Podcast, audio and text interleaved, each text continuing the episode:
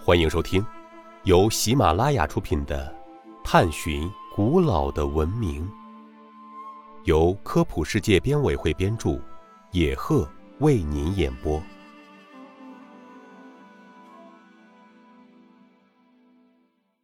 第二十七集：勾股定理为什么被称为几何学的基石？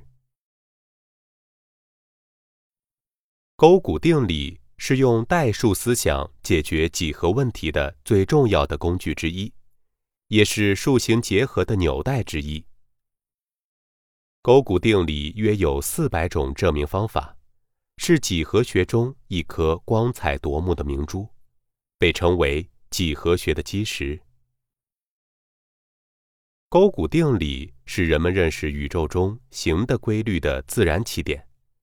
它在高等数学和其他学科中有着极为广泛的应用，如运用勾股定理推导出开平方、开立方、求圆周率等。运用勾股定理，数学家还发现了无理数。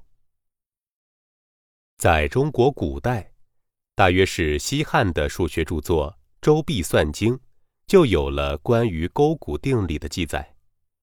书中记录着商高同周公的一段对话。商高说：“古者举，勾广三，古修四，径于五。”